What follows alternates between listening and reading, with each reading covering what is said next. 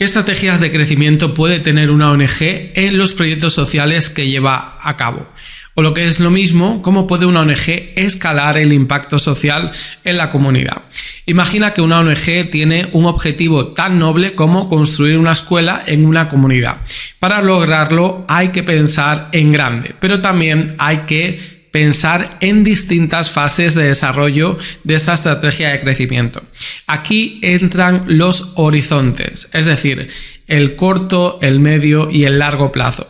Este modelo sirve para dividir el proceso en estas tres etapas clave y saber qué objetivos tenemos que tener en cada etapa. Vamos a poner como ejemplo esto, la construcción de una escuela en una comunidad. Así que vamos a explicar en qué consiste estas tres estrategias. Empezamos. La escuelita de ONG.com, la comunidad de profesionales de entidades y causas sociales te esperan dentro. La escuelita de ONG.com.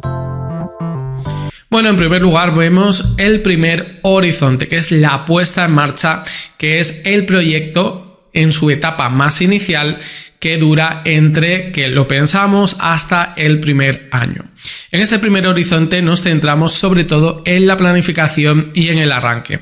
Para nuestra ONG esto significa identificar la comunidad, los recursos necesarios, las alianzas y en fin, todo aquello que vamos a necesitar en esta etapa inicial. Es como sembrar una semilla, conseguir financiamiento inicial, diseñar el proyecto de la escuela, empezar a mover hilos dentro de la comunidad. Aquí las secciones son directas, digamos, y el impacto tú ves que tiene un efecto inmediato, aunque es verdad que es a pequeña escala, porque hay que ir paso a paso.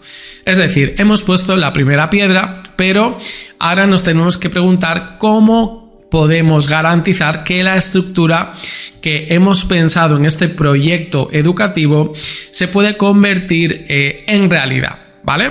Entonces, tenemos que tener en cuenta diferentes eh, características y variables. Es decir, en primer lugar, en esta etapa, que es la puesta en marcha, hay que identificar la necesidad, es decir, hay que reconocer la importancia de la educación en la comunidad que queremos implementar el proyecto, porque tenemos que ver si realmente hay una demanda o hay una necesidad. Tenemos también que diseñar los planos de la escuela, decidir sobre pues, el programa educativo y planear la logística que este proyecto va a tener. Luego viene una parte fundamental, que es que tenemos que empezar a realizar actividades para recaudar fondos que necesita la sostenibilidad de este proyecto, ya que a través ya sea de donaciones, de alianzas estratégicas con empresas, de patrocinios, de eventos o incluso con la ayuda gubernamental, nosotros tenemos que pensar que cada etapa de este proyecto va a estar cubierta a nivel de, eh, digamos, presupuesto. Y para finalizar esta primera etapa, tenemos que pues, eh, pensar en una estrategia de comunicación, sobre todo que fomente la transparencia y la cercanía, no solo con los donantes, sino con la comunidad donde va a estar esta escuela, para sobre todo intentar involucrarla. Y desde el principio pues comunicar los avances y sobre todo, pues, no sé, mostrarnos transparentes, ¿no? Porque esto, al fin y al cabo, es beneficioso para esta comunidad. Pues muy bien, este sería el primer horizonte. Vamos a ver el segundo horizonte que se basa en construir el futuro a base de desarrollo y crecimiento. Y esto se da a partir del primer año hasta el año número 3, ¿vale? Entonces, nuestra ONG ya ha iniciado la construcción de la escuela ahora es el momento de pensar en otras cuestiones muy importantes, pero no eh, imprescindibles para ponerlo en marcha, que es lo que hicimos en la etapa anterior, pero sí para conseguir el impacto social que queremos. Y nos referimos, por ejemplo, a la calidad educativa en los programas de, profesores, digamos, para captar, digamos, a los mejores profesores y involucrar a los padres y a las madres de la familia para que este proyecto tenga éxito. Esta es una etapa de consolidación donde los resultados comienzan a ser más visibles a mediano plazo. La construcción avanza, pero nos tenemos que preguntar, porque de uno a tres años es mucho tiempo desarrollando un proyecto, cómo vamos a mantener, pues, eh, sobre todo la transparencia, la motivación y los objetivos en nuestro equipo. Este segundo horizonte se enfoca en la expansión y fortalecimiento del proyecto inicial. Es una continuación, pero no solo continuista, sino de crecimiento. En este punto, la construcción de la escuela Imagínate que ya está en marcha y se empiezan a ver pues, los primeros resultados. Por ejemplo, ¿en qué?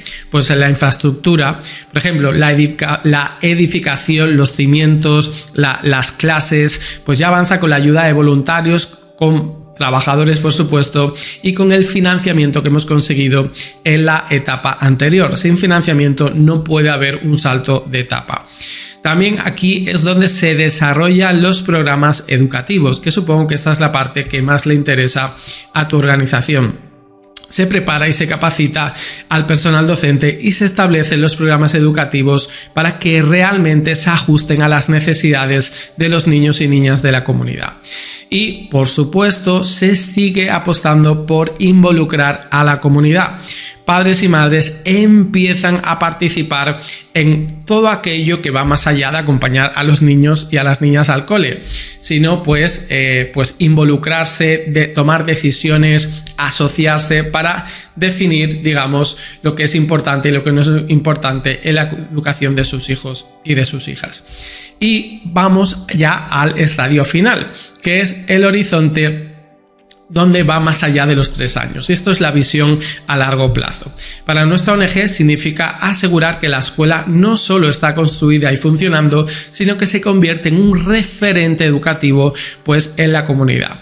Esto lo que necesita eh, este proyecto para crecer, digamos, para apostar y ser sostenible y expansivo a largo plazo, es un financiamiento sostenible. Por ejemplo, puede ser un programa de becas o la creación de una comunidad educativa sólida y autónoma, es decir, que genere sus propios eh, recursos. Esto ya sé que es complicado, pero debería ser algo fundamental para cualquier ONG, ¿no? Pensar en la sostenibilidad de un proyecto una vez implementado. El tercer horizonte, que es eh, la etapa final, digamos, es el largo plazo. Aquí es donde radica el éxito o el fracaso de cualquier proyecto social. Se busca la perdurabilidad del proyecto y sobre todo que los resultados sean tal y como lo hemos ideado. ¿Cómo se pueden ver los resultados? Pues mira, pues que haya una educación de calidad, que los programas de beca y de financiamiento y de financiamiento pues continúen mucho más allá de su etapa inicial y sobre todo que se pueda replicar este modelo a comunidades pues que también están con las mismas demandas y necesidades.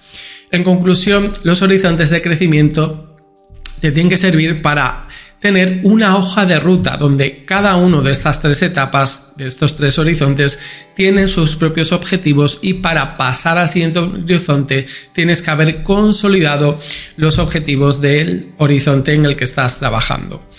Espero que a la hora de desarrollar proyectos sociales tengas en cuenta el corto, el medio y el largo plazo, tal y como te he mostrado en este modelo. Nos vemos en los siguientes capítulos de la escuelita de Hasta luego.